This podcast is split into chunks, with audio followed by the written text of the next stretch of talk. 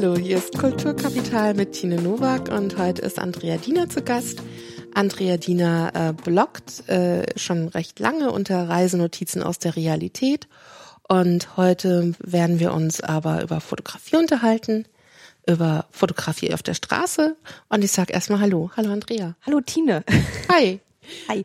Wir hatten jetzt ein bisschen Vorlauf, das hört man natürlich nicht, aber wir haben glaube ich schon stundenlang vorher gequatscht. Und Whisky getrunken? Und Whisky getrunken. Also mhm. wir sind so ganz warm geredet. Und äh, jetzt kann es aber auch losgehen. Ähm, Andrea, was bist du? ist, ich habe gerade überlegt, ich soll dich an, ich könnte dich ja so ein bisschen anmoderieren oder so. Und dann dachte ich so, das ist irgendwie kompliziert bei der Andrea. Die Andrea kann das ruhig selber machen. Oh Gott, ja, ähm, ja, ich weiß nicht, wie viele ich so bin. Äh, ich habe ein bisschen Überblick verloren. Also ich bin irgendwie, glaube ich, Bloggerin, müssen wir, nee, wir, wir reden nicht gendergerecht, nein.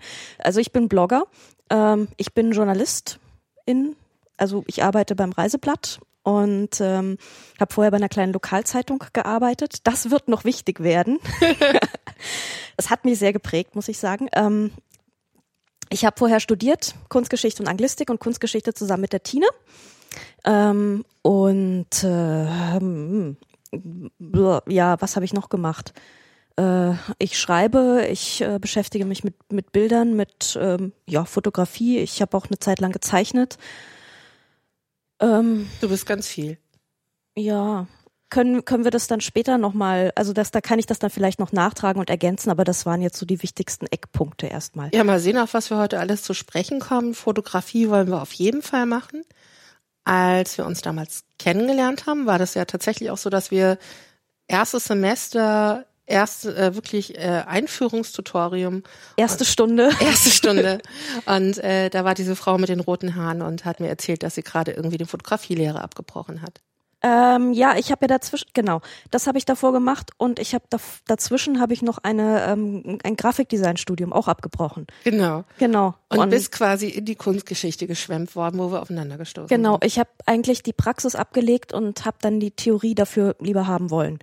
Ähm, ja, aber die Praxis hatte ich ja wieder eingeholt. Also der Grund, warum ich dich heute ja eingeladen habe, war auf jeden Fall, dass du in letzter Zeit, also letzter Zeit ist vielleicht ein, ein sehr ungenauer Zeitraum, in den letzten drei, vier Jahren, ja, wieder viel fotografiert hast. Das hast du vielleicht vorher auch schon, aber jetzt sieht man das auch.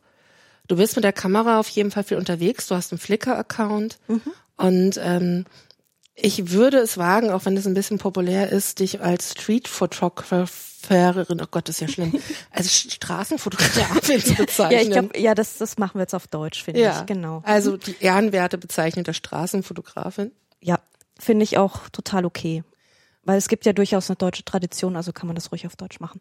Ähm, ja, ja, klar, also irgendwie schon. Also das ist schon so das, wo ich mich auch selber eigentlich verorten würde.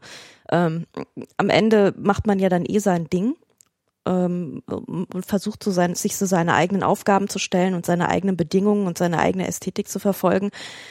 Wobei das jetzt natürlich immer so furchtbar hochgegriffen ist und ich schäme mich auch immer so ein bisschen, weil das eigentlich nur so ein Hobbyprojekt von mir ist. Ja. Ähm, was ich auch wirklich so dezidiert für so eine, naja, also schon eine öffentliche Schublade, aber doch eine Schublade mache.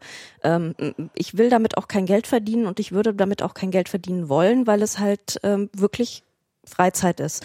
Und ähm, das ist, glaube ich, auch diese, diese Praxistheorie-Sache. Ich will eigentlich mit künstlerischer Praxis kein Geld verdienen, weil ich mich dann ähm, ja nicht ausverkauft oder irgend so ein Künstlerromantizismus, sondern glaube, man ist dann unter so einem ganz seltsamen Produktionszwang. Und äh, das will ich eigentlich nicht. Und ich fühle mich mit der Theorie wohler. Ähm, jetzt ist es ja irgendwie doch so, dass ich durch das journalistische Arbeiten, durch das Herumreisen auch zu meinen Texten die Bilder mache. Das ist ein sehr glücklicher Umstand, den ich auch sehr zu schätzen weiß. Und ich finde das ganz wunderbar. Ähm, aber das ist halt so ein, so ein Nebending, so ein Nebenprodukt. Das ist nicht die Hauptsache, nicht das, womit ich mein Geld verdiene und auch nicht der Grund, warum ich da irgendwie eingestellt wurde, sondern das sind die Texte. Das ist, die Texte stehen im Vordergrund. Und damit fühle ich mich irgendwie auch wohler. Ich habe ein großes Herz für, für, für das Hobby und für die Amateure. Und ähm, wie man ja auch immer wieder sieht, äh, muss ja Amateur sein, ist ja kein Qualitätsdünkel, sondern im Grunde, du, man kann mit ganz viel Leidenschaft und Passion und sehr viel Zeit äh, unglaublich schöne Dinge machen. Und ähm, das ist etwas, was du, glaube ich, auch machst. Also ich meine, ähm, du bist bei Twitter und immer wieder mal lese ich, äh, ich bin jetzt irgendwie draußen und ähm, draußen, um auf Fotografieren zu gehen, quasi wie auf einer Fotosafari. Mhm. Und das ist etwas, was mich auch an Dinge erinnert, als ich mich ähm, schon mit dir als Bloggerin beschäftigt hatte. Wir, ich habe eine Ausstellung zu Tagebüchern und Weblogs gemacht und da warst du eines meiner Beispiele dafür. Die Zeiten ändern sich. Ähm, und noch damals hast du schon gesagt, du gehst raus, äh, du gehst auch extra raus auf die Straße, auf die, in die Welt, äh, um auch was zu erleben, damit du was in deinem Blog schreiben kannst. Und ähm, dann habe ich deine Tweets gelesen und du schreibst, ich gehe heute dahin, ich bin auf der Zeil und ich habe mich so erinnert gefühlt an, die, an diesen Satz, den du gesagt hast, du gehst raus, um was zu erleben oder was in deinem Blog schreiben zu können. Weil man muss ja was erleben, sonst kann mhm. man auch nicht schreiben. Und ähm, ist das auch so eine ähnliche Haltung, dass du sozusagen auch wieder rausgehst, um die Welt zu sehen, um sie überhaupt abbilden zu können? Ja, irgendwie schon. Und das ist auch ein bisschen das, was mich vom hobbymäßigen Schreiben wegbringt, leider Gottes. Ähm, deswegen sind auch meine ganzen Schreibprojekte irgendwie unvollendet, weil ich, wenn ich Freizeit habe, habe ich keine Lust, mich vor einen Computer, vor einen Bildschirm zu setzen, dort still zu sitzen in meiner Bude und auf einen Bildschirm zu starren. Das mache ich im Büro die ganze Zeit. Und äh, ich möchte gerne in meiner Freizeit was anderes machen, nämlich mich bewegen, an der frischen Luft sein im Idealfall und unter Menschen sein und draußen sein. Ähm, ich brauche den Kontrast auch. Und ähm, ich werde da richtig hibbelig. Und ähm, deswegen brauche ich dann immer irgendwelche Hobbys, die mich nach draußen bringen. Wenn du so, ein, so, ein, so eine Fotoexkursion machst, also ist es wirklich so, dass du dann daheim weißt, okay, ich gehe jetzt raus und mache Fotos oder hast du immer zur Sicherheit eine Knipse in der Tasche, damit, falls dir irgendwas begegnet, was dich interessiert, du sofort losknipsen kannst oder hast du auch so, so quasi Thementage? Ich bin heute in Polaroid oder sowas. Ähm, mh, mm, unterschiedlich. Also ha, ziemlich nach Lust und Laune eigentlich. Im Sommer habe ich öfter die Kamera dabei, weil es einfach länger hell ist. Das heißt, ich kann dann nach der Arbeit noch mal kurz in die Stadt und äh, da kriegt man dann gerade so die schöne Abendsonne noch mit und dann kann man da noch so zwei Stündchen ein bisschen rumlaufen. Ähm, Im Winter ist es natürlich ausgesprochen trübe, weil man kommt aus, der, aus dem Büro und es ist stockdunkel und es geht eigentlich nicht mehr wirklich viel. Und ähm, oder wenn es wirklich aus, aus schüttet wie aus Eimern. Also dann sage ich mir auch so, ach komm, heute, heute lässt du mal die Kamera zu Hause. Aber wenn ich so die Aussicht darauf habe, dass es schön werden könnte und dass ich noch eine Runde drehen könnte, dann packe ich die natürlich ein und ähm, versuche sie so oft wie möglich dabei zu haben. Jetzt vielleicht nicht bei jedem Gang irgendwie runter zum Lidl zum Toastbrot kaufen, aber äh, möglichst oft doch. Und diese Kamera, die du immer dabei hast, was für eine ist das? Mm, eigentlich habe ich so eine Kamera, mit der ich vorrangig arbeite. Das ist, ähm, ich habe eine Leica M9, die habe ich mir irgendwann mal geleistet für entsetzlich viel Geld und äh, habe das auch nicht bereut, muss ich sagen, weil die ist relativ kompakt und nicht allzu groß. Die passt auch immer in jedes Handtäschchen, das ich besitze und ähm, die ist auch nicht so schwer, die kann man mitnehmen, das geht. Und wie schaffst du das, dass die äh, Kamera quasi immer unversehrt überall mitkommt? Also ähm, ich bin ja jemand, der es schafft, sozusagen auf jedes Gerät noch einen Kratzer draufzusetzen. Ja, Kratzer macht nix. Ja, okay. Also die muss nicht Mint Condition sein, die hat auch schon ganz schön viele Kratzer und das ist auch okay so. Das ist, äh, die wird halt benutzt, Gut. aber kaputt geht die nicht. Und ähm, du hast aber auch ganz viel, äh, machst auch Fotos mit dem Handy. Das äh, hat irgendwie auch angefangen, dass du jetzt äh, zu, zu den zu den Fotos, die sozusagen richtig bei Flickr hochgeladen sind, auch angefangen hast, irgendwann mit dem Handy Fotos zu machen, die man auch sehen kann. Mhm. Ähm, was ist da der Unterschied? Also wie hat sich, wie, wie bist du da gelandet? Ich bin mit dem Handy so angenehm ambitionslos irgendwie. Das ist mehr so ein, das ist eigentlich wie ein Tagebuch. Ähm, also ich habe mit Instagram angefangen und jetzt habe ich einen zweiten Flickr-Account für meine iPhone-Fotos und ähm, das ist wirklich, ja, damit will ich eigentlich nix. Damit will ich eigentlich nur für mich selber festhalten, was ich gerade gemacht habe, wo ich gerade bin, äh, wie es mir gerade ging oder sowas. Wie bist du bei Instagram gelandet? Weißt du das noch? Ähm, ich habe mir ein iPhone zugelegt letzten Sommer und ähm, dann habe ich mal so rumgefragt, so, was brauche ich denn jetzt alles für wahnsinnig tolle Apps? Was braucht man denn jetzt so? Und äh, da war eben Instagram auch eins derjenigen, die mir genannt wurden. Und ähm, ich habe das installiert und fand das eigentlich auch ganz lustig. So zum schnellen Hochladen von Bildern ist das ja sehr nett.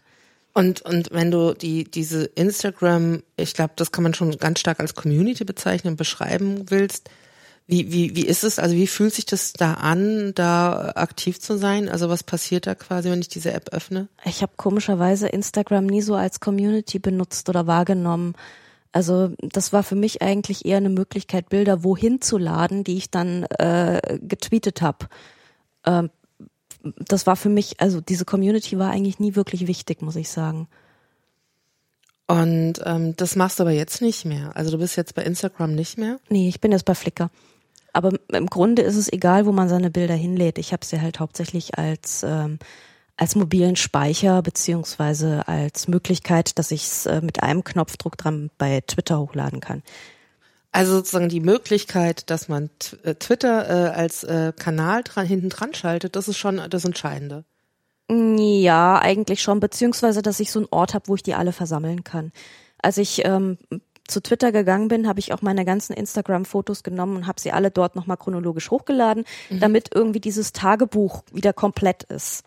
Das war mir dann schon wichtig, so dass mein ganzes Archiv da ist. Du hast ja auch was Interessantes gemacht. Du hast ähm, jetzt mittlerweile zwei Flickr-Accounts. Du hast einen Flickr-Account für die für die großen Fotos quasi. Genau. Mit den mit den alten Kameras oder mit den ähm, Kameras, die ein bisschen was an Tiefe auch ja. äh, bieten können. Und du hast jetzt sozusagen ein Andrea Mobil oder sowas äh, für Frau Dina Mobil heißt Frau Dina Mobil genau. für die kleinen äh, äh, ähm, iPhone-Fotos.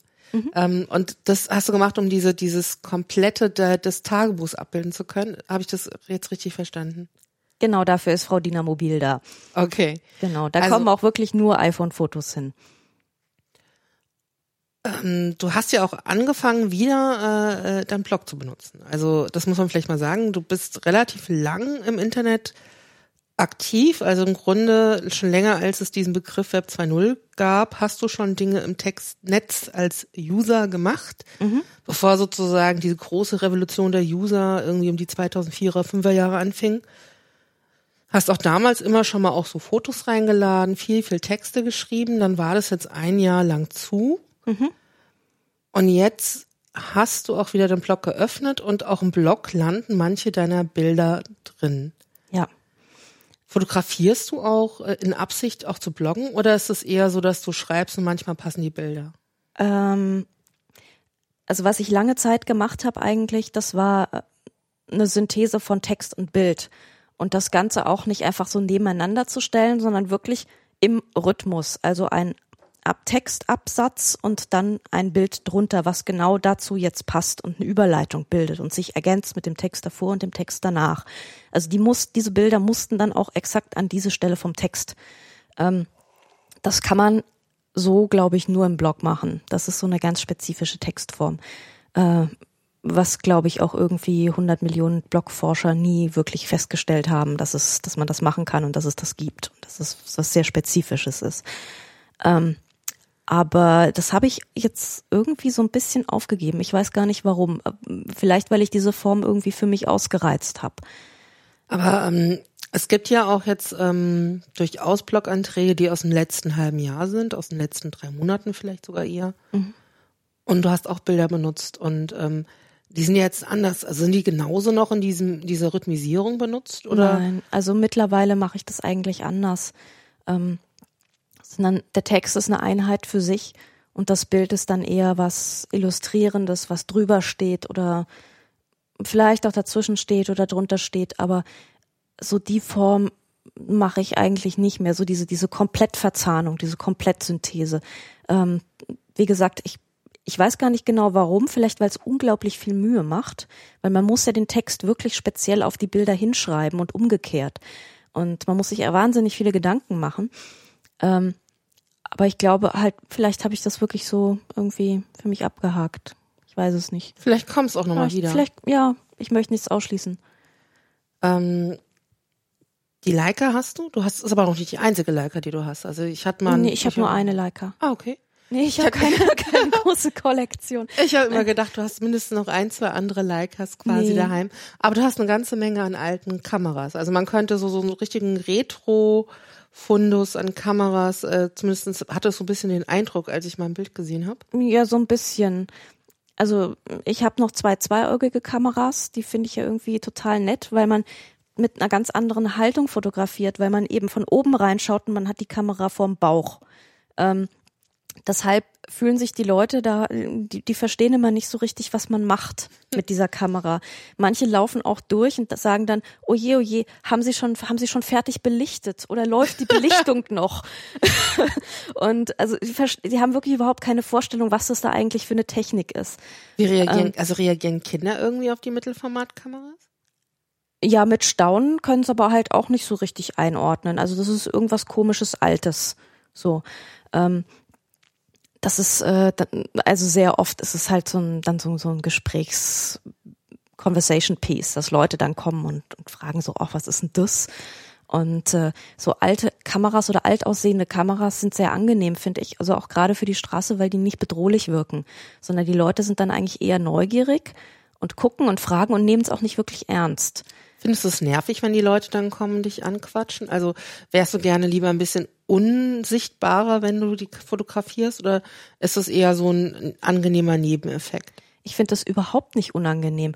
Also viele Fotografen haben ja eine ganz andere Strategie, wenn sie auf der Straße sind, dann versuchen sie sich möglichst unsichtbar zu machen. Also gerade, dass sie nicht noch in so einem Ninja-Outfit rumlaufen, ja, das, das fehlt gerade noch. Ich mache das genau das Gegenteil.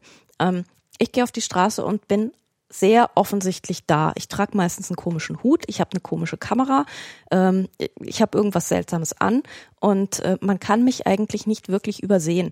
Und das ist damit fühle ich mich aber irgendwie wohler, weil ich habe dann nicht das Gefühl, dass ich mir das Bild erschleiche, sondern jeder sieht, dass ich da bin und hat die Chance, mir auch aus dem Weg zu gehen oder das, äh, also ich bin irgendwie präsent, ja, und jeder sieht, dass ich Bilder mache und das, das finde ich, für mich finde ich das wichtig, dass ich ähm, so das Signal gebe, äh, okay, ich bin hier jetzt, mach Bilder und wenn du es nicht willst, dann geh bitte hinten rum und hinter meinem Rücken durch und nicht vor meiner Kamera. So.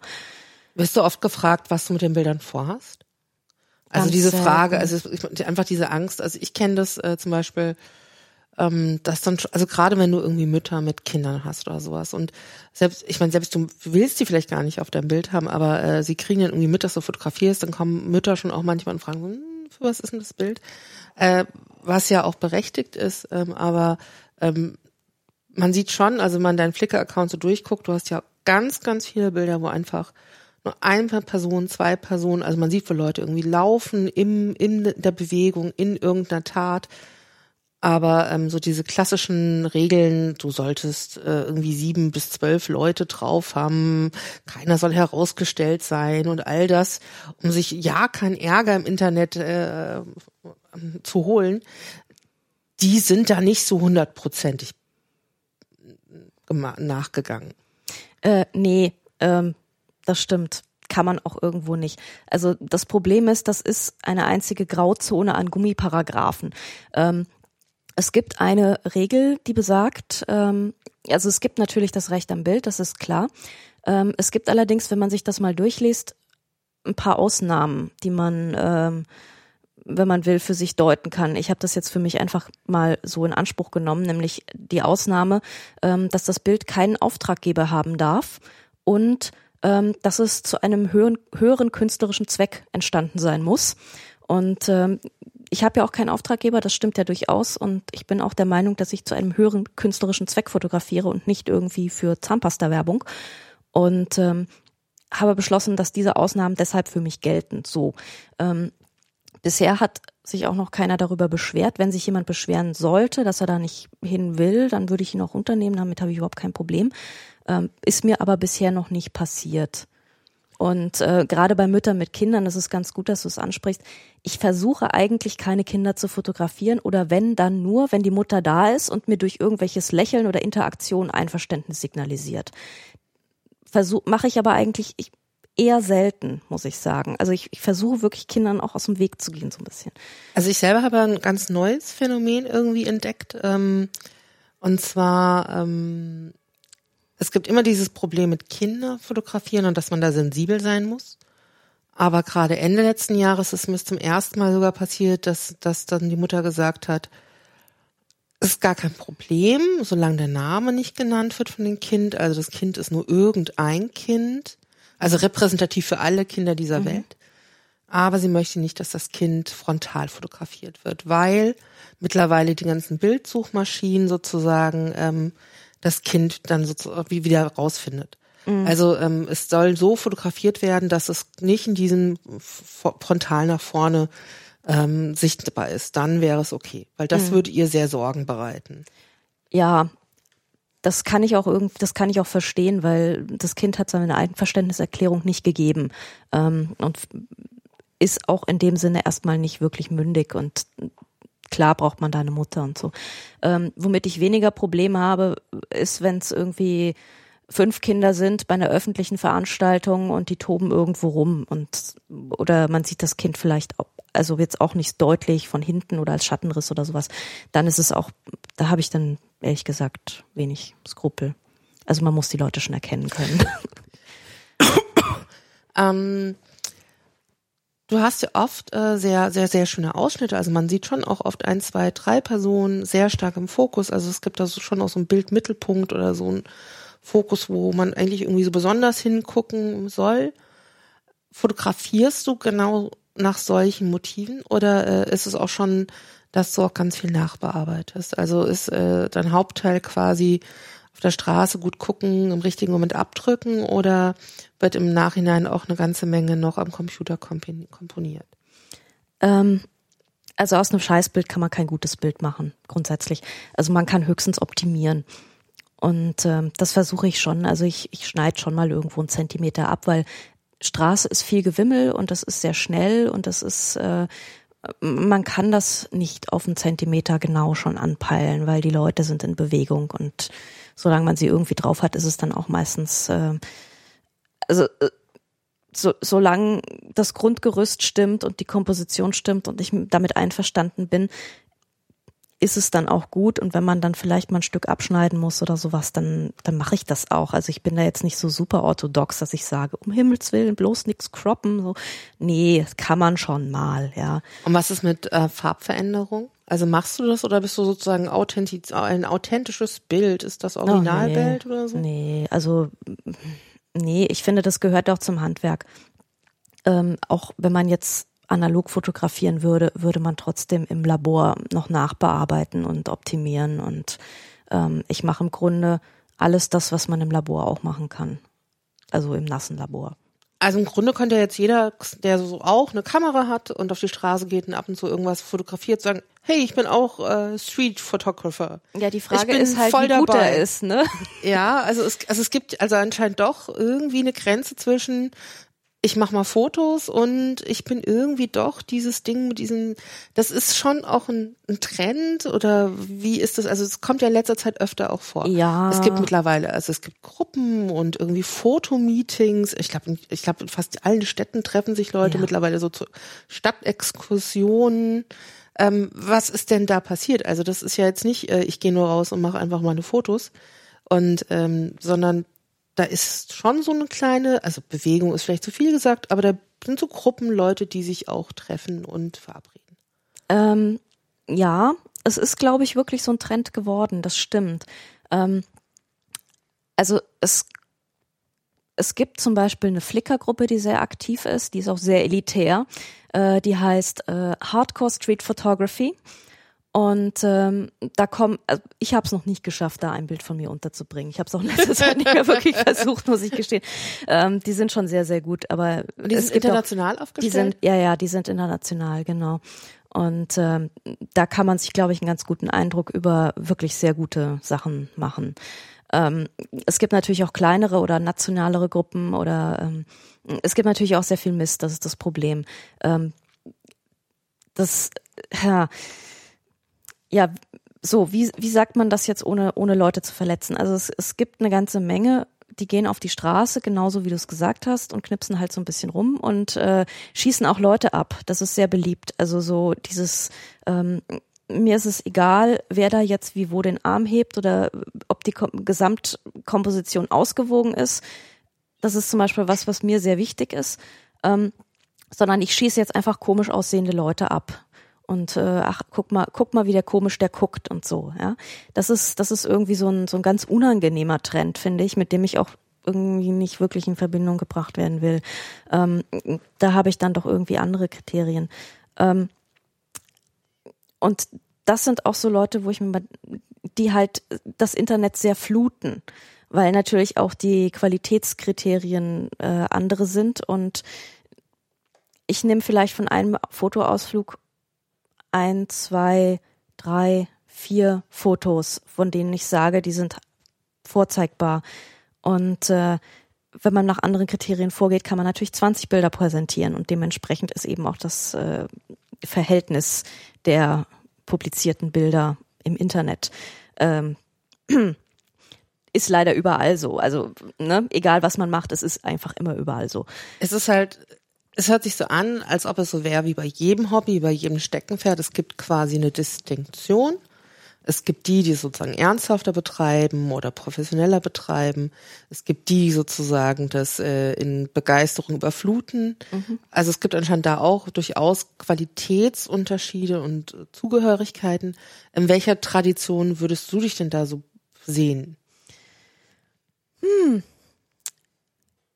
Tradition ist schwierig. Ähm, Was wäre denn hm. leicht? ähm, also ich habe bestimmte Dinge, die mir wichtig sind, sagen wir so. Äh, ich bin zum Beispiel schon mal grundsätzlich jemand, der nur in Farbe fotografiert. Ähm, ich war mal auf einem Workshop in Berlin, da war ich die einzige von zehn, die in Farbe fotografiert hat.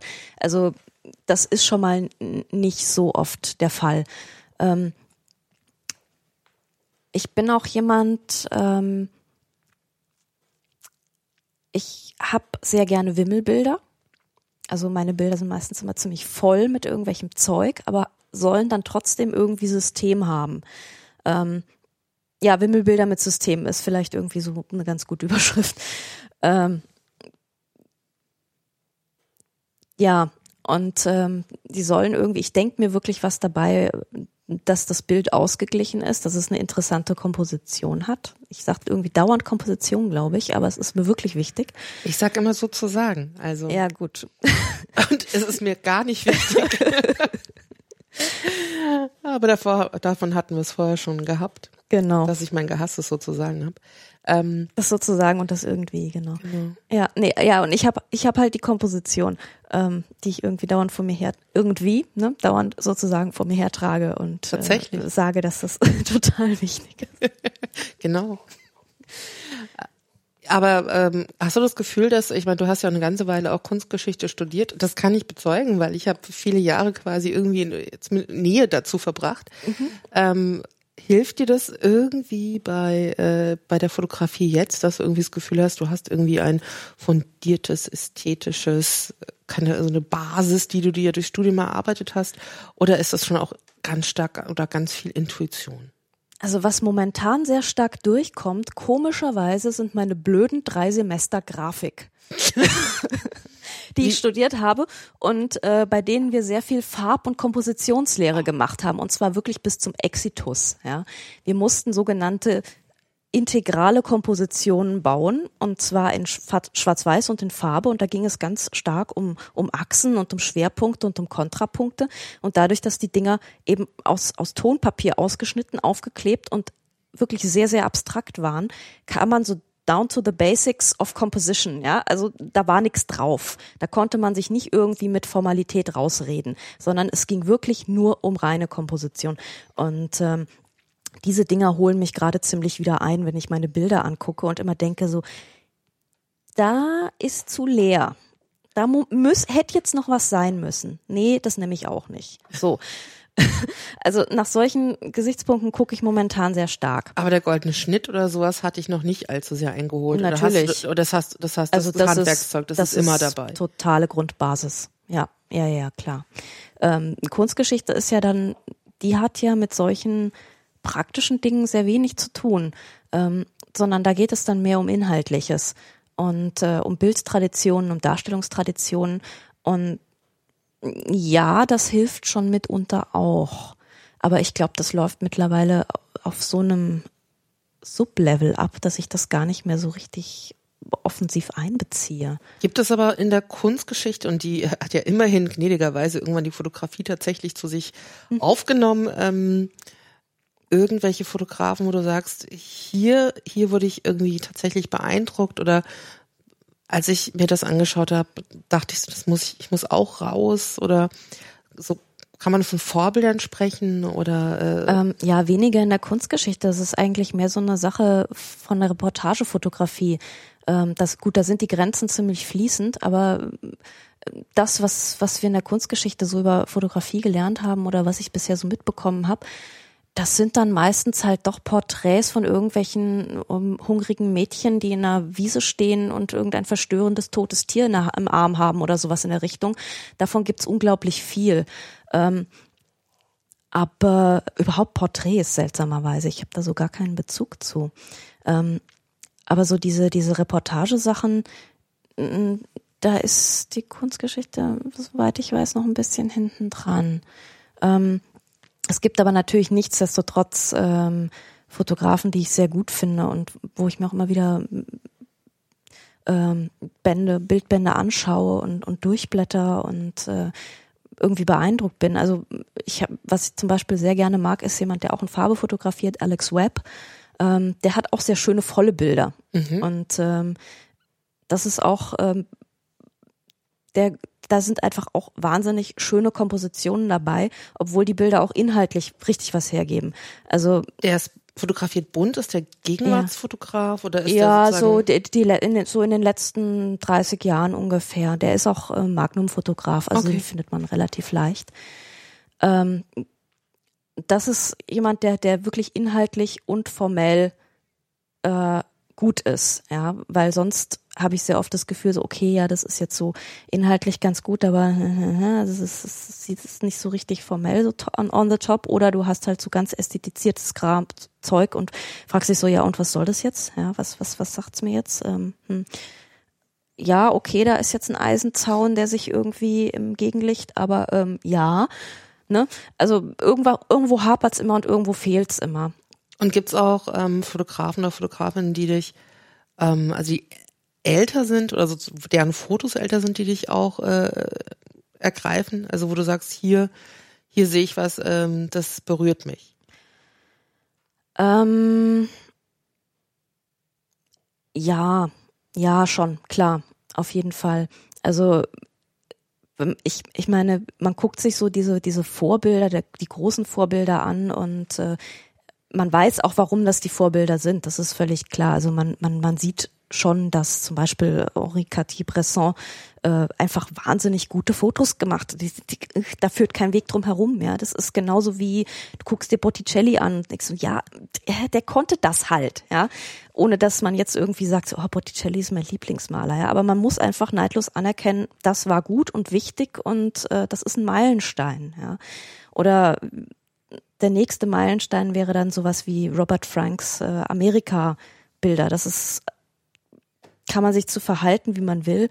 Ähm, ob da jetzt mein Herz dran hängt oder nicht, das war einfach wichtig. So.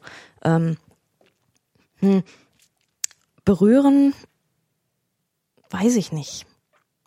Weiß ich nicht. Also ich werde doch gar nicht so, so viel, so sehr berührt. Also das ist irgendwie eher was, was mich auf intellektueller Ebene vielleicht äh, anregt. Musik berührt, aber mhm. Fotografie, ich weiß nicht. Ich merke auch gerade, ich mache was, was ich eigentlich ganz eklig finde. Das ist, äh, ich kenne das aus Radiointerviews, dass der Interviewte dich eigentlich so irgendwo hinbringt, ähm, wo er eigentlich eine Idee hat, was du jetzt antworten sollst und merke gerade so, uh, ich mache gerade genau das Gleiche. Ähm, ich will mich eigentlich wohin. Äh, du hast vor Ewigkeiten, als du noch aktiv im Blog geschrieben hast, nämlich über mh, mm, tatsächlich über eine Straßenfotografin aus den USA geschrieben und ähm, erstaunlicherweise kurz danach hast du ja angefangen bei der FAZ zu schreiben und dann hast du auch einen Artikel über die in der FAZ geschrieben. Mhm, genau. Ähm, Kannst du dazu einfach sagen, weil das fand ich damals relativ beeindruckend. Also eher dein Artikel im Blog als äh, ich glaube, es gab vorher einen Artikel im Blog, Gab oder? es? Ich weiß du, nicht du, hast, du hattest, glaube ich, vorher zumindest drüber berichtet, dass Es du auf kann die sein, gestoßen dass ich das warst. zumindest verlinkt habe, genau. Genau. Ja, Vivian Meyer, also das ist ja mittlerweile ziemlich ein ziemliches Phänomen geworden. Und ich schäme mich, dass ich quasi so eine Suggestivfrage gestellt habe, die eigentlich genau dahin zielte. Das wollte ich nie machen im Podcast. Das ist total okay, weil ich habe es nämlich kommen sehen, aber ich dachte, ich nehme mir jetzt einfach Zeit. ähm, nee, also das war, ich bin darüber gestolpert. Ich glaube, das war sogar bei Flickr in dieser berüchtigten Hardcore Street Photography ähm, Gruppe, weil dort gab es nämlich sozusagen die Urdiskussion. Und ähm, da hat also jemand eine Frage gestellt, so, ah, ich habe irgendwie zwei große Pappkartons mit Negativen ersteigert, was mache ich jetzt mit dem Zeug? Ich habe ein paar gescannt und online gestellt, guckt euch den Kram doch bitte mal an.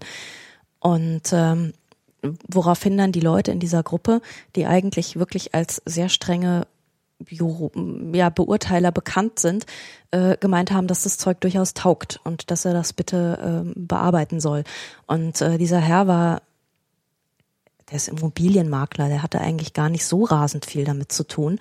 Ähm, der ist jetzt eigentlich so zum Nachlassverwalter dieser Fotografin geworden und ich fand das unglaublich spannend und habe dann so lange in der FAZ rumtelefoniert, in allen möglichen Abteilungen, ähm, bis ich jemanden gefunden habe, der gesagt hat, so, äh, ja, das finde ich auch spannend, das machen wir. Weil dann kamen dann natürlich so Fragen wie, ja, und gibt's jetzt ein aktuelles Buch? Nee, dann irgendwie eher nicht so. Und so, also man braucht ja in der Zeitung immer einen aktuellen Anlass. Und ähm, ich habe dann also eine Seite bei Bilder und Zeiten damit voll gepflastert mit Artikel. Ich habe mich bei dem Herrn in Chicago gemeldet, habe mit ihm auch ein paar Fragen hin und her gemailt. Damals war er, glaube ich, irgendwie noch eher ansprechbar als heute. Und ähm, diese ganze Seite hat dann immerhin dazu geführt, dass es in Deutschland, in Hamburg, eine Vivian Meyer Ausstellung gab bei äh, in der Galerie Hillany von Corris. Da war ich leider nicht, aber ich fand das sehr nett und sie hat auch in einem Interview bei Geo gesagt, so von wegen, ja, ich habe diesen FAZ-Artikel gelesen. War ich natürlich heillos stolz, fand ich ganz toll. Und ähm, dann haben sie plötzlich auch alle berichtet, so Spiegel und äh, Krams. Also dann ging das richtig so durch die ganz, ganz große Presse. Und ich saß so drin, dachte so, hm, ich war aber die Erste. Ja, ich meine, das ist, fand ich auch wirklich ganz nett, weil ich, also du hattest irgend, also ich glaube, du hast keinen großen Beitrag bei dir im Blog, aber du hattest davon irgendwie berichtet, dass da was war. Also ich, ich hatte das schon mal irgendwann bei dir gelesen. Vielleicht täusche ich mich auch und das ist alles Projektion. Aber ähm, ich habe das noch so irgendwie im Gefühl, dass ich das vorher bei dir gelesen hatte. Das kann gut Und dann sein. gab es den, äh, den Artikel in der FAZ und ich dachte, wow, das ist ja schon irgendwie krass. Also äh, gestern noch äh, in der Blogwelt und heute schon frisch in der Tagespresse. Genau. ähm, und ähm, ich meine, das ist ja eigentlich so ein, so ein Traum für, für Straßenfotografie. Also im Grunde die unbekannte, das unbekannte Kindermädchen nennen die oder sowas war Ja, die? genau. äh, die sozusagen ihren Lebtag nebenbei fotografiert, posthum, eigentlich das Traurige dabei, Ja. posthum zum Ruhm gekommen. Aber im Grunde ist es doch eigentlich, ist es nicht das, von dem jeder Straßenfotograf irgendwo träumt? Klar will man nicht äh, jetzt in große Kunst machen, so, aber eigentlich, dass dann erkannt wird, dass der eigene Blick auf die Welt doch irgendwie ein besonderer ist. Und dass es auf den anderen irgendwie vielleicht doch irgendwann mal, also man vielleicht mal ganz alt ist oder so, ähm, doch noch wahrgenommen wird. Also ist das nicht auch ein Reiz zumindestens?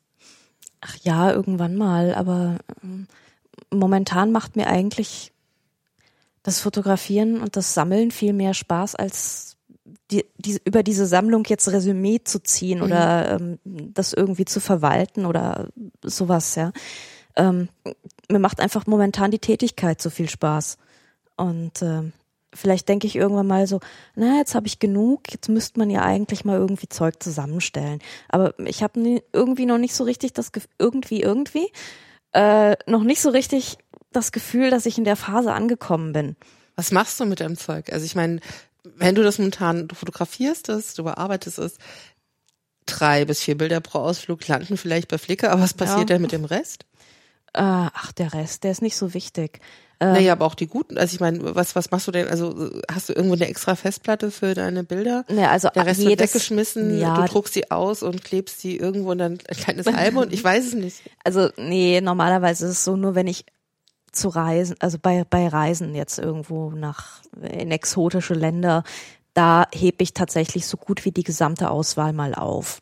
Ähm, bei den Sachen, die ich hier in Frankfurt mache, ähm, da ist es so, dass ich auf der, die Speicherkarte anschließe, dann gucke ich mir die Bilder an, dann ziehe ich die, die ich so eine Grobauswahl, die ich ganz okay finde, manchmal auch so drei, vier von der gleichen Situation, wo ich mir nicht sicher bin, die ziehe ich dann erstmal so runter. Und der Rest wird dann formatiert. Der kommt weg.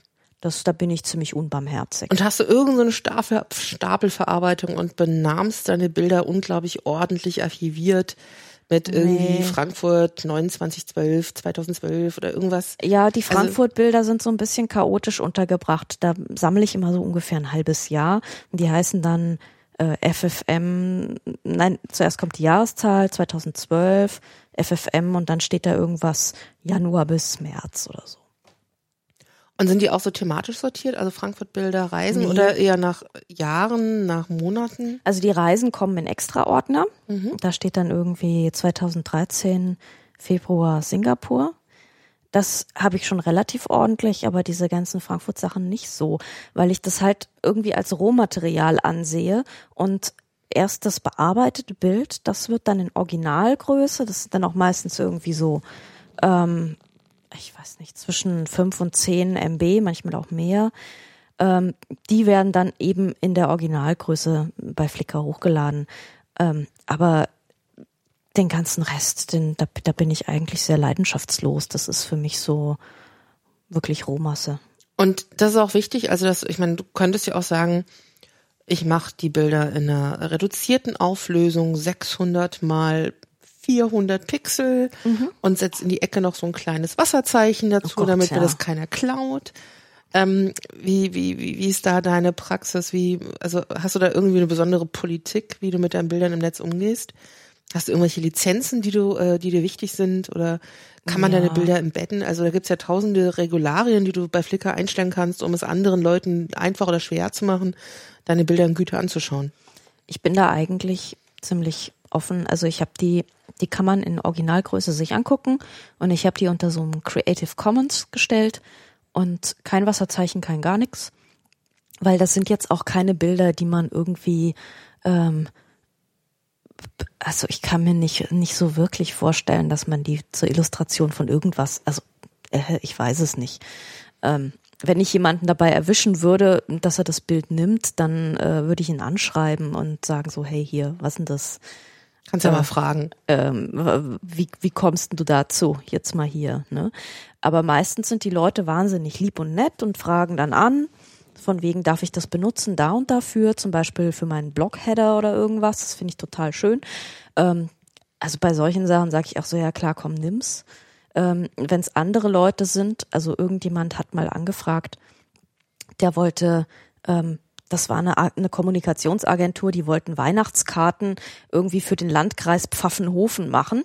Und da denke ich mir so, ey, Landkreis Pfaffenhofen, du bist so stinkertreich, ja, jetzt lass mal was rüberwachsen. Also da, da differenziere ich durchaus. Bei den meisten anderen Leuten sage ich, ähm, schicke ich einfach den Link zu meiner Amaz- Amazon Wishlist und dann haben, ich hätte gern ein Buch. Schick mir doch ein Buch oder irgendwas. Weil dann muss ich jetzt auch nicht irgendwie eine Rechnung schreiben oder so. Ich finde das ja auch Schwachsinn, dass man daran irgendwie verdient. Ja, die, ich meine, die Idee des, des Tauschhandels ist ja eigentlich eine ganz feine.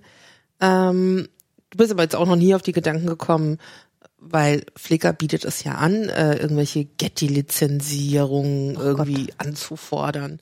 Da müsste Damit ich ja, jemand drei Euro bezahlt. aber genau dann müsste ich nämlich wieder anfangen mit Model Releases und sowas und äh, Leute, die ich auf der Straße fotografiere, die nichts unterschrieben haben, da kriege ich dann nämlich wirklich Probleme und äh, damit, da, damit fange ich gar nicht erst an. Nee, nee, damit ich will damit wirklich kein Geld verdienen.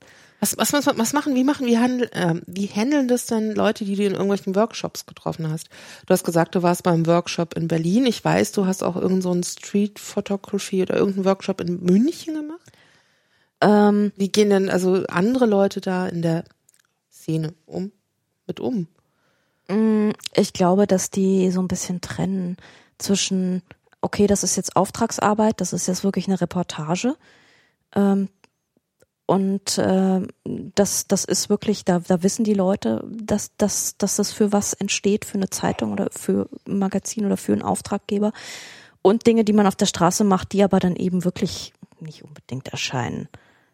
Also, die man dann doch eher für sich macht. Gibt es viele Berufsfotografen, die äh, auch äh, dort unterwegs sind? Weil das hört sich gerade so an. Also du kannst ja auch nur deine Fotos und Reportagen verkaufen, wenn du sozusagen auch in einem Kontext irgendwie aktiv bist. Ach so, so Beruf bis Halbberuf, ne? Ja. bis, bis so nebenher, bis so, ähm, so hier und da mal. So, ne? also die Grauzone ist ja da ziemlich groß. Äh, Leute, die ab und zu mal für irgendjemanden eine Hochzeit fotografieren, Ja, okay. aber im Hauptberuf was anderes machen. Also die meisten haben irgendwelche Brotberufe. Ja. Wenn du rausgehst und äh, du guckst da in sein dein Portfolio an Kameras, gibt es da so irgendwie Kriterien, warum du die eine Kamera an einem bestimmten Tag nimmst und die andere nicht? Also hast du sozusagen, oh, ich will so immer mal eine andere nehmen oder äh, ist es ja heute ist so ein, ich brauche irgendwas rotstichiges Tag oder so? Nee, eigentlich gar nicht. Also meistens habe ich tatsächlich die Leica dabei. Das ist so diese ähm, kann ich blind bedienen Kamera, muss ich nicht groß nachdenken Kamera. Die äh, habe ich auch irgendwie durch äh, Arktis und Tropen und Wüste geschleift und die hat sich halt einfach bewährt und ohne zu macken und äh, aus irgendwelchen Gründen habe ich da scheinbar kein Montagsmodell, sondern irgendein wahnsinnig zuverlässiges Ding erwischt. Also sie hat mich jedenfalls irgendwie noch nie im Stich gelassen. Und ähm, die analogen Geschichten, die mache ich, da habe ich immer ein bisschen ein Problem, weil ich denke mir mal so, mm, ja, eigentlich, eigentlich müsste ich immer die Leica dabei haben und der Rest ist so ein bisschen so ein, so ein Luxus-Nebenher-Ding. Ähm, mache ich aber auch manchmal, also so zur Auflockerung auch, wenn man so das Gefühl hat, so, ich habe heute irgendwie keine Idee, dann hilft es, dass man zum Beispiel mal ein anderes Format nimmt. Also sechs mal sechs zum Beispiel. Ähm, oder ich habe jetzt so eine so eine sechs mal zwölf so ein kleines Panorama-Dingelchen. Das ist, ähm, da, da guckt man dann mal wieder ein bisschen anders und das ist irgendwie so eine Lockerungsübung. Das ist ganz schön. Und bei den analogen Kameras, also ich meine, die, die willst du tatsächlich, die scannst du schon auch ein, oder? Ja, ja, ja, ja. Okay, also äh, und äh, da, also das sind jetzt relativ großformatige Kameras. Was ist mit den ganz normalen Spiegelreflexkameras? Benutzt du die noch? Nee. Macht es Sinn? Also Das macht mir gar nicht so einen Spaß, muss ich sagen. So Spiegelreflexkameras finde ich so ein bisschen spaßfrei. Also habe ich komischerweise momentan gar nicht. Das ist ja eigentlich so, dass so die ganz normale 0815, jeder hat so eine Spiegelreflex. So, nee, ähm, ich bin mit der Leica ganz glücklich. Das ist eine Messsucherkamera. Ähm, die ist halt, ähm, das ist auch ganz schön, man hat diesen Spiegelschlag nicht. Das heißt, man kann sie irgendwie bis Achtelsekunde relativ locker freihändig verwenden und äh, ist eben auch sehr kompakt und ähm, hat einfach diverse Vorteile. Ähm, die zweiäugigen sind ja sowas ähnliches wie Spiegelreflex, aber schon wieder eine komplett andere Handhabung einfach. Ich habe momentan keine Spiegelreflexkamera in Benutzung, fällt mir gerade auf. was ist die lustigste Kamera, die in deinem Repertoire findest? Die lustigste? Ja. Also ich meine, keine Ahnung, vielleicht hast du ja irgendwelche vieräugigen, sonstigen Spaßkameras, eine kleine Lomo, mit denen du irgendwelche, ähm, hast du eine Lomo? Ich habe eine Lomo, die Panoramakamera ist eine Ah, Lomo. okay. Das ist eine Lomo Bel Air, Mhm. 6x12. Ah, ich hab eine lustige genau, Kamera. Die ist lustig, ja. Die habe ich, die habe ich mir selber zu Weihnachten geschenkt. Ähm, die ist auch relativ neu. Und da kriege ich jetzt auch eine richtige Glaslinse, hoffentlich, wenn die mal liefern. Ähm, und die finde ich wirklich witzig. Und ähm, abgesehen von dem jetzt ungewöhnlichen Format, was was was macht die in, im Foto anders als andere? Naja, die hat Hat, halt. also macht die was anders als andere? Nee, die hat halt ne, momentan hat sie halt diese diese richtig fiese Lomo Plastiklinse. Das heißt, man äh, man kriegt dann halt diesen Plastiklinsen-Look. Das ist sowas sehr ähm, wuschiges, wo man äh, immer so das Gefühl hat, dass man so diese diese diese Prismareflexion überall an den Rändern hat. Ähm, und da wird's dann auch zum Rand hin auch richtig unscharf. Ähm, das wird dann hoffentlich, wenn ich eine Plastiklinse habe, ein bisschen cleaner, weil so lustig dieser Plastiklinsen-Look ist, ähm, ich hab's eigentlich immer gerne so so richtig prügelscharf. Ich mag das ja irgendwie. Ich bin zum Beispiel auch kein Freund, das ist ja wahnsinnig beliebt, dass man so eine super Unschärfe hat in der Tiefe, also so eine ganz flache Tiefenschärfe, dass man so ein Objekt hat und dahinter wird's dann so Suppe, ja, so so ganz weich und so, ja. Also ich hab's ja nicht gern so weich, ich hab's ja gern so richtig zackig hart und zwar bis hinten hin, ja, so so so Blende 11 ist ja und Blende 16, das ist ja dann schon das, ist ja dann so meins. Ja. Weich funktioniert auch nicht bei Wimmelbildern. Weich funktioniert bei Wimmelbildern überhaupt nicht und ich finde man man macht sich das ist das ist faul ich finde das irgendwie faul, weil dadurch muss man sich keine Gedanken machen, wie man den Hintergrund gestaltet, sondern man macht halt so Suppe dahin, ja. also ich mag schon auch manchmal solche Bilder. Ich mag, ja, nein, ich, ich, mag die schon ganz gerne. Bei Porträts aber, hat das auch seine Berechtigung. Ach, es hat auch bei so. anderen Bildern eine Berechtigung, ja. aber jeder hat ja auch seinen Geschmack und seinen Stil. Das zeichnet genau. ja auch den einzelnen Fotografen oder die Fotografin aus. Also der, der der mir, mir selbst gesetzten Aufgabe des äh, durchstrukturierten Wimmelbildes ist das einfach kontraproduktiv. Das, das, das verträgt sich auch nicht. Wir hatten vorhin schon mal gesagt, es gibt momentan so eine Art, also man, man mag es Trend nennen, es gibt eine Szene. Hast du irgendeine Idee? Und ich meine, ich meine, wieso, warum, ja, warum ist, ist, das so? Ja, das ist eine gute Frage. Ähm, also ich kann mir vorstellen, dass es auch so ein bisschen ein Gegentrend ist, weil man ja jahrelang so diese super perfektionistischen, glatt fotogeshoppten mit irgendwelchen HDR-Effekten und also schlag mich tot grauseligen Dingen, überzuckerten, überzogenen Fotos hatte. Und ich glaube, das, das kann man nicht mehr so richtig sehen. Ähm, vielleicht ist es auch völlig falsch, aber meine Theorie ist, dass es durchaus ein Bedürfnis gibt nach ähm, ungefilterter ja, Abbildung der Wirklichkeit vielleicht. Ähm, Aber ist das denn ungefiltert, wenn ich quasi, ähm, also wenn ich zum Beispiel alte Kameras benutze, Retro-Kameras, die eigentlich so eine Patina der Zeit auch oft wieder machen, würde ich jetzt nicht unbedingt sagen, dass es eine nicht Filterung ist. Nein. Sondern du setzt ja schon ja. so eine Art Zeitstempel. Also das ist ja eigentlich ein Filter, den du da benutzt. Es ist halt nicht so glatt. Ach, na ja, also, ja. Geht so. Also es ist was anderes, als wenn ich zum Beispiel 0815 Instagram-Filter drüber klatsche. Und äh, da sieht es dann halt so retro aus. Ähm, wie ein drei Tage in der Sonne gelegenes Papierbild. Aber ähm, ich meine, das ist ja vielleicht nicht, also es hat ja vielleicht was miteinander zu tun dass einerseits die, äh, das alte Kameras, das richtig analoge Kameras, es gibt, es gibt ja wirklich Leute, mhm. die einfach wieder einen Trend haben, alle möglichen analogen Kameras wieder auszuprobieren. Es gibt natürlich sehr schöne und auch sehr spezielle äh, digitale Kameras, die momentan auch wieder da in der Straßenfotografie benutzt werden. Und gleichzeitig seit, weiß nicht, zwei, drei Jahren, vielleicht auch schon länger, ist tauchen genau diese ganzen App-Filter auf. Ähm, hat natürlich auch mit der Technik zu tun. Es mhm. gibt jetzt die iPhones, die, äh, die Androids und die, die sind relativ günstig. Jeder kann sich diese Apps draufschmeißen. Äh, und ähm, ich habe manchmal auch das Gefühl, dass allein durch das Nutzen der App manche Leute überhaupt wieder auf den Geschmack kommen, wie alte Fotografie überhaupt aussah. Das kann natürlich sein, ja. Aber im Grunde sah sie gar nicht so anders aus, wenn man zum Beispiel jetzt äh, keine dezidierten Retro-Filme benutzt, sondern ganz normale Filme in Schwarz-Weiß oder in Farbe. Das ist völlig wurscht, was man dann nimmt. Ähm, ich habe zum Beispiel an meiner Digitalkamera ein Objektiv von 1963 hängen.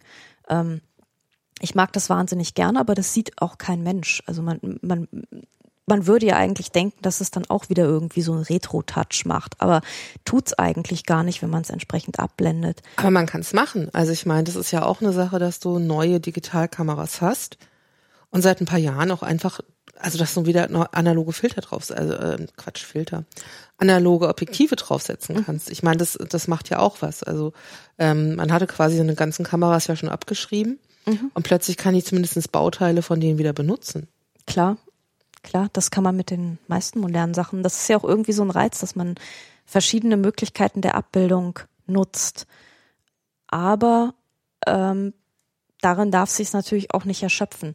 Also wenn man sich so die Fotoforen im Internet anschaut, da wird ja, da geht's ja eigentlich nur darum, welches Gehäuse mit welchem Objektiv jetzt ganz knackenscharf bis in die Ecken und wo man dann eventuell ganz farbgetreu oder nicht ganz so farbgetreu und dann werden dann seitenweise irgendwelche Ziegelmauern abfotografiert, um zu gucken, ob das auch wirklich alles keine Verzerrungen hat und so. Und das ist mir irgendwie sehr fremd, muss ich sagen. Aber also, ich meine, das ist kein, neuer, kein neues Phänomen. Also wenn du nee. Seiten nimmst wie ähm, photocommunity.de, mhm. Also ich glaube, das ist so der Inbegriff einer solchartigen Fotografie, wo du wirklich unglaublich passionierte Amateure hast. Ja wo es aber ganz stark um Fototechnik, um Fotoqualität geht, also wo die auch äh, so äh, Bourdieu, dem wir den Begriff des Kulturkapitals jetzt verdanken haben, ähm, der ja auch über die Amateurfotografie gesprochen hat und der genau diese diese diese Fotoamateure hat, also die er unterscheidet in äh, sozusagen den ähm, den einfachen Fotoamateur und der der ambitioniert mit Technik äh, mhm. da rangeht. Also das ist sowas, wo, da muss ich immer, wenn ich Bourdieu diesen Artikel lese, muss ich immer an Fotocommunity-Idee denken. Hm.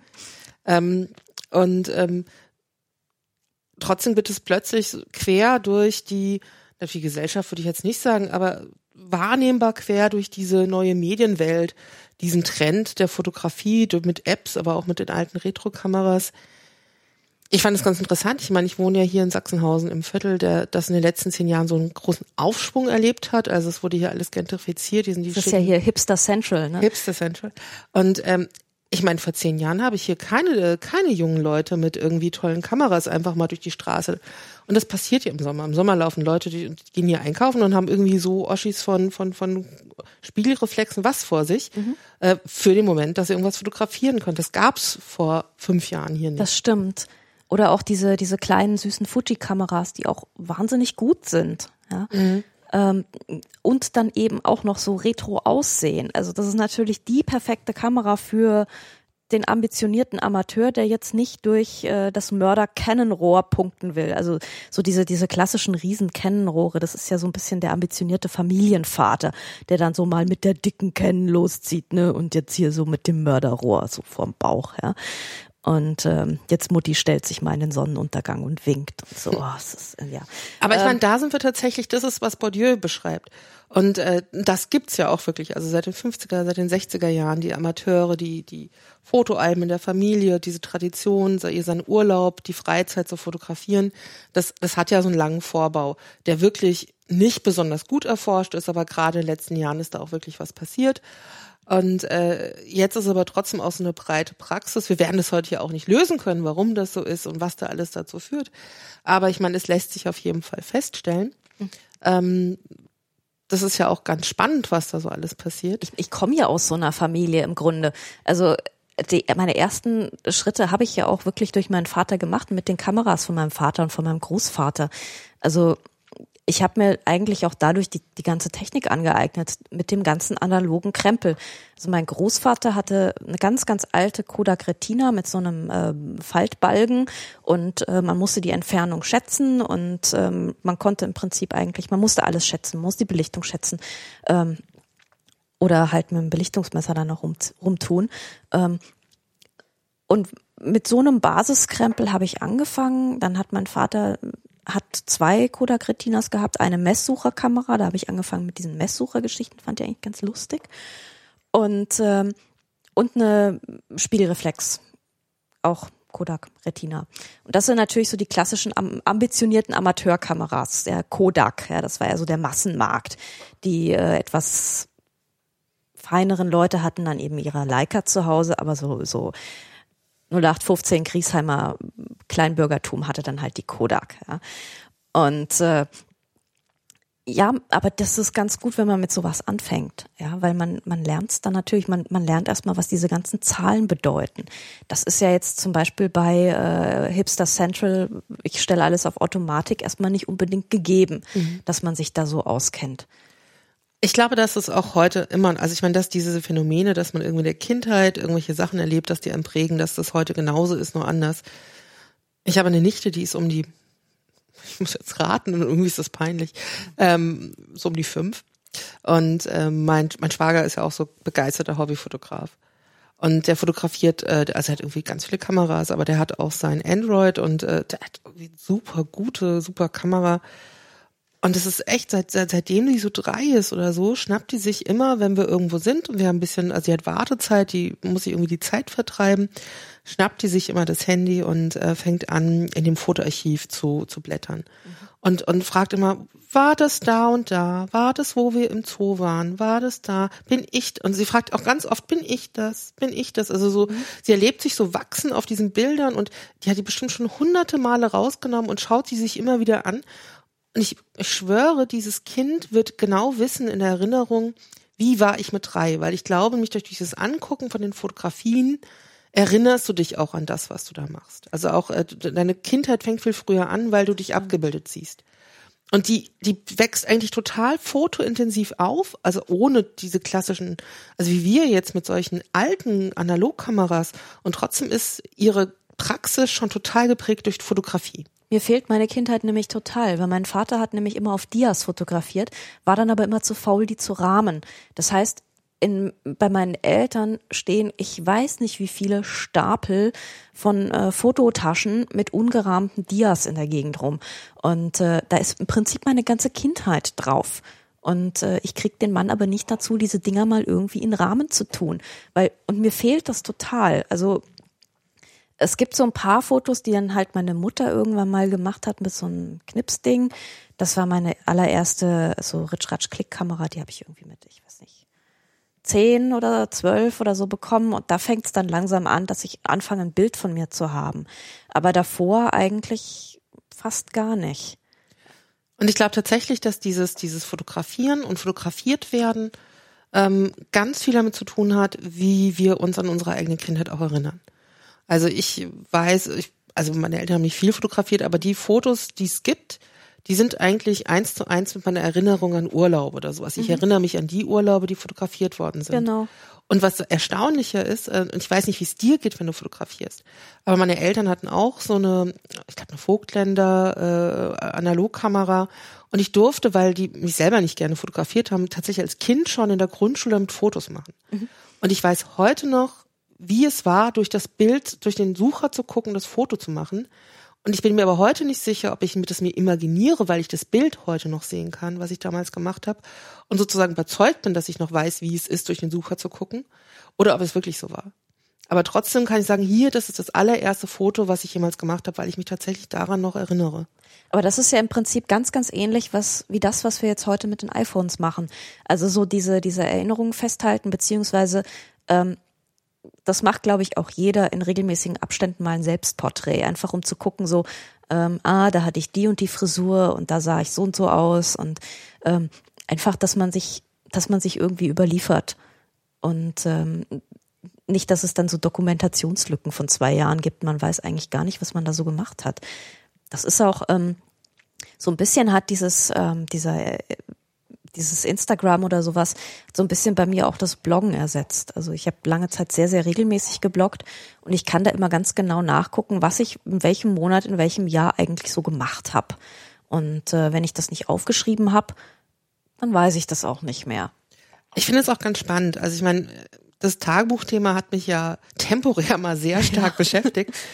Aber ähm, es ist, ich glaube, es wird momentan noch viel, viel deutlicher. Also das hat vielleicht auch was mit dem Alter zu tun. Also wir sind jetzt in den 30ern, da irgendwie passiert ganz viel, man lebt ganz viel, alles Ende wird immer schneller. 30er, ja. Ende der 30 es wird also noch schneller. Äh, äh, und äh, man hat das Gefühl, also ich, ich kenne, meine Mutter hat damals gesagt, uh, das Jahr ist so schnell vorbei und ich konnte mir das als Kind gar nicht vorstellen, was es bedeutet, dass das Jahr so schnell vorbei Es wurde ja nicht schneller, aber trotzdem könnte ich heute diese diese Meinung tatsächlich teilen. Es geht irgendwie immer schneller, schon wieder wird früher. Und ähm, es gibt dann so, so, einen Blick von innen und von außen. Also zum Beispiel, es gibt diese, diese, diese Feststellung, es wird unglaublich viel fotografiert. Niemand braucht all diese Bilder, die fotografiert werden. Äh, niemand braucht all diese Apps. Das ist ja alles äh, unglaublich, das kann keiner wahrnehmen. Und die Binnensicht ist eigentlich so ein bisschen das, was du auch gerade beschrieben hast und was ich auch durchaus sehr gut teilen kann, dieses ja, aber äh, man macht so viel und äh, irgendwie man erinnert sich an kaum noch was. Also irgendwie geht auch alles so schnell an einem vorbei. Und diese schnell gemachten Bilder helfen ein, seine, seine, seine, seine, sein Leben zu strukturieren und zu erinnern. Ja. also man könnte jetzt sagen, das ist irgendwie auch ein bisschen armselig, aber ähm, es ist nicht armselig, weil äh, wenn es das so ist, dann ist das ja das Leben. Ja, und wenn wir eine Strategie haben, damit umzugehen, ist es doch eigentlich gut, oder? Mhm. Ja. Es ist halt nur was komplett anderes, als ähm, wenn man jetzt sagt, man macht jetzt wirklich was Ambitioniertes. Ja? Also es gibt natürlich diese Bilder, die man irgendwie aus ja, ich will jetzt nicht sagen therapeutischen Gründen macht oder aber halt so als äh, ich komme, ich versuche mit mein Leben zu strukturieren, ist natürlich was anderes als ähm, ich habe hier jetzt wirklich mein Projekt laufen und ich verfolge das und bin, bin natürlich naturgemäß wieder komplett überkritisch mit mir selber dauernd, ja. Oder ähm, mach, äh, äh versuche mich jetzt da wirklich reinzusteigern und zu sagen, ich, ich möchte hier wirklich was machen, was äh, irgendwie einen Bestand hat. Auch über mich und meine kleine Existenz hinaus. Das ist so gemein, ich kenne dich schon so lang. Ähm, als ich damals die Tagebuchausstellung gehabt, äh, gemacht habe, ähm, also am Anfang habe ich ähm, Interviews mit Bloggern gemacht. So subjektive Interviews wie zum Blog schreiben, zum Tagebuch schreiben, haben sie Tagebuch geschrieben und, und, und. Und ich habe dir damals die Frage gestellt, also ich hatte dich ja sozusagen als exemplarische Bloggerin da rausgenommen gehabt, also für meine Teststudie für die äh, für diese Ausstellung. Und eine Frage war damals gewesen, äh, wie ist denn das? Hast du damals Tagebuch geschrieben? Und deine Antwort war äh, in etwa äh, ja, habe ich gemacht, aber ich kann das eigentlich nicht mehr lesen, ich kann das gar nicht ertragen. Das ist ja nur so ähm, so, so genervtes Bla. Selbstmitleidig Selbstmitleid, das, das, mag man, ja. das hat auch gar keinen Wert. Das ist wohl irgendwie wichtig gewesen in der Phase, aber eigentlich ist es doch ein Unterschied zu dem Bloggen, was ja so ein Projekt ist und was gefasst ist. Ich glaube, gefasst mhm. war so ein Wort, was du auch damals benutzt hattest. Das ist so eine gefassten Form. Form das ist ein genau. richtiges äh, Projekt und äh, das ist ein Riesenunterschied. Und wenn ich das jetzt höre, äh, wenn du sagst, ähm, das ist ganz wichtig für einen selbst, es, es erinnert mich so sehr an, an das, was du eigentlich vor zehn Jahren ähm, nein, es sind nicht ganz zehn nicht Jahre, ganz, nicht ganz. äh, über, über Tagebuch schreiben und Bloggen geschrieben hast. Und eigentlich ist es ja ganz interessant, weil das ja alles Formen der Verwaltung des Selbst sind. Ja. Also es, man ist, also, also es gibt schon die Nähe sozusagen mit dem Selbst zu arbeiten. Ähm, und du bleibst da ja eigentlich, egal in welchem Medium bist, dem schon auch so ein bisschen treu. Ja. Und es Frage gibt sozusagen die, die dreckige äh, Archivspur und es gibt die gefasste äh, Spur des Glanzlichtes. Ähm, naja, also Glanzlicht würde ich jetzt nicht sagen, aber. Ach, ich darf das sagen. Ja, du darfst, du darfst sowieso alles sagen. Aber ähm, es ist vielleicht so ein bisschen so dieses, äh, man versucht ja wirklich Kriterien der Kritik an sich selbst anzulegen. Und ähm, also ähm, auf dieser, auf dieser autobiografischen, ähm, was sagtest du, Archivspur, da lässt man sich sowieso alles durchgehen, weil es ist wurscht, weil es ist gerade jetzt mal irgendwie so der Ausdruck, man, man will damit auch nichts. Man hat damit ja auch keine großen Ambitionen, außer ähm, für sich selber mal so eine Kerbe irgendwie in, wo rein zu tun, zu sagen, so war ich in diesem Moment. Und das war in diesem Moment. Und das, also das hat, das hat mich, ich mich in dieser Zeit. Genau, das hat mich da gerade irgendwie ausgemacht. Und ähm, natürlich ist auch das, ähm, das glänzende Portfolio, das, was man dann wirklich sagt, okay, das ist was, was ich vorzeigen kann. Das ist natürlich von diesen Einflüssen nie ganz frei. Das ist klar. Ähm, aber die Bedingungen sind natürlich ganz andere, die man daran stellt.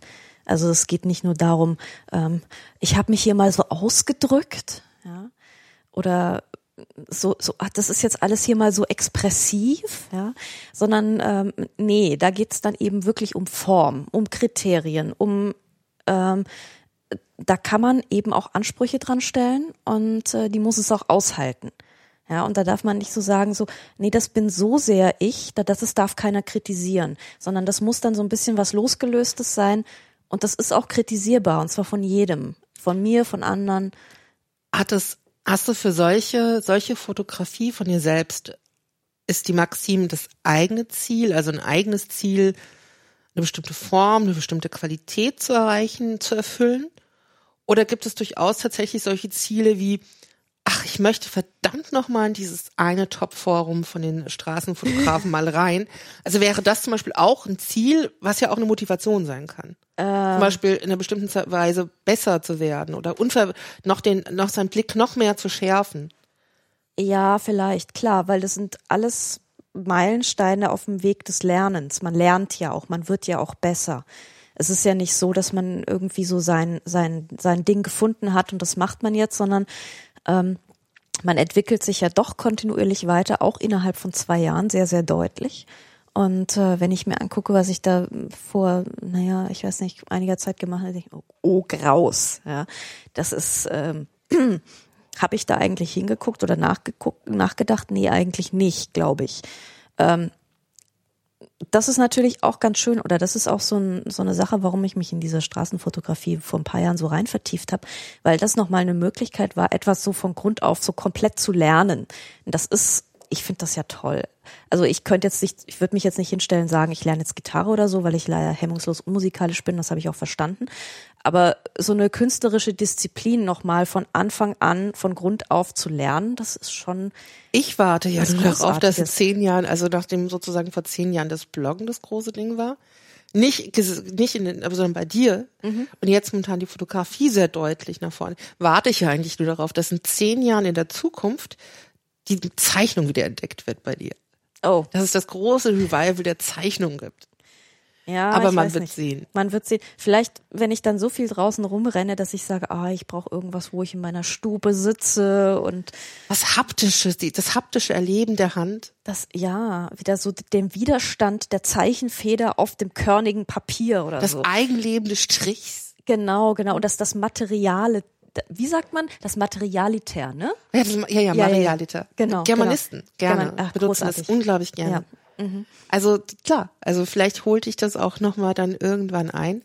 Ähm, ich könnte jetzt schon abbrechen, aber mir ist eben gerade noch eingefallen, du hattest gerade gesagt, du hast dich vor paar Jahren in das äh, die Straßenfotografie so reingefuchst.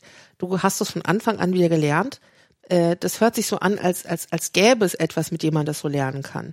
Also wie, wie, wie hast du denn dich da so reingearbeitet? Äh, also wie ich mich eigentlich in alles reinarbeite. Lesen, lesen, lesen, machen, machen, machen, lesen, lesen, lesen. Ähm, beziehungsweise da ist es halt auch so gucken, gucken, gucken. Ne? Ähm, also natürlich einerseits die Praxis, das selber machen, andererseits die Beschäftigung damit und äh, Kritik lesen. Und ähm, also das kann man ja sehr viel im Internet machen. Ähm, da gibt es immer wieder Foren, wo Bilder kritisiert werden oder so. Du hast, dann, du hast in den Bildern irgendwelche Foren reingetan, von denen du wusstest, Nein, dass du später meine nicht, aber andere Leute machen das. andere Leute haben den Nerv dazu. nee, ich habe da erstmal halt sehr viel mitgelesen und geguckt und ähm, und geschaut, was was was genau haben die daran jetzt auszusetzen? Aha, aha. Mhm. Und dann natürlich die historische Komponente, die kommt natürlich auch dazu, dass man sich dann ähm, mal anguckt, was gab's denn bisher eigentlich schon, weil ähm, ich meine, man kann man muss das nicht alles irgendwie neu erfinden. Das meiste gab's ja schon und es gibt äh, verschiedene Punkte und verschiedene Schulen und verschiedene historische Epochen. Und ähm, natürlich muss man sich dazu verhalten. Also man kann, glaube ich, kein Schriftsteller werden, ohne so ein bisschen Ahnung von Literaturgeschichte zu haben. Und äh, man sollte vielleicht auch nicht unbedingt Künstler werden, ohne irgendwie so Basiswissen Grund, Kunstgeschichte zu haben. Und genauso ist das da eben auch. Also man kann sich auch nicht auf die Straße stellen und jetzt sagen so, oh, das ist jetzt Kunst, ja.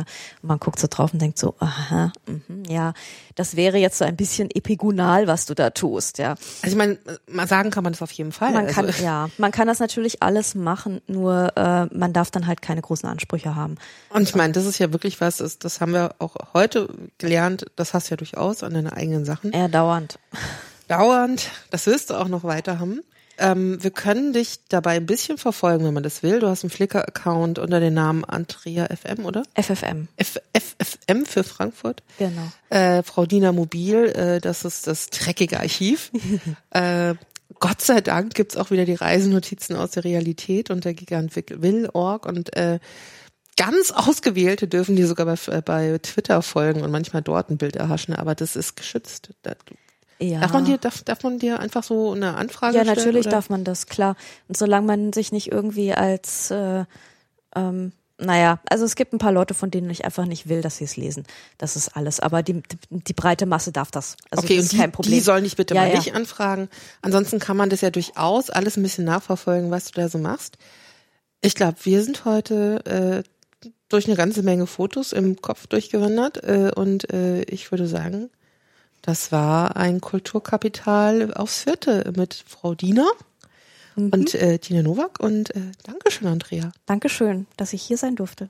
Dankeschön, dass äh, ich mit dir reden durfte und äh, tschüss. Tschüss.